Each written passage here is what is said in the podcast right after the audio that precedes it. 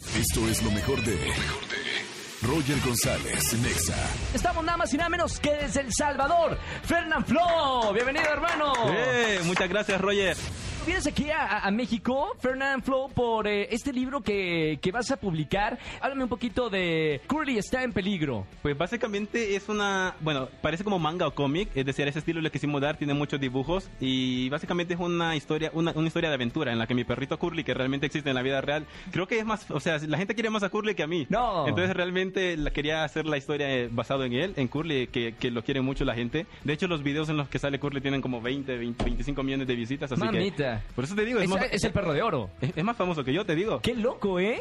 ¿Te gustaría hacer, no sé, una película? al- ¿Algo más diferente a, a lo de Ya. YouTube o piensas quedarte Pues, ahí? Me han propuesto como tal vez salir en una serie, películas o cosas así, no me llama mucho la atención, pero yo prefiero ¿No has más... aceptado? No, es que no, no, no me llama la atención, yo prefiero más tal vez prestar mi voz para un doblaje de alguna caricatura o ¿Cómo algo qué así. película te gustaría? Dime alguna película de Disney que te gustaría hacer una película. Uy, Disney, tengo tiempo de no ver Disney. ¿Sabes cuándo veía Disney? ¿Cuándo? Te va a parecer raro, cuando te veía en el Sapping Zone. ¡No es cierto! Sí. ¿En serio? Va, Totalmente.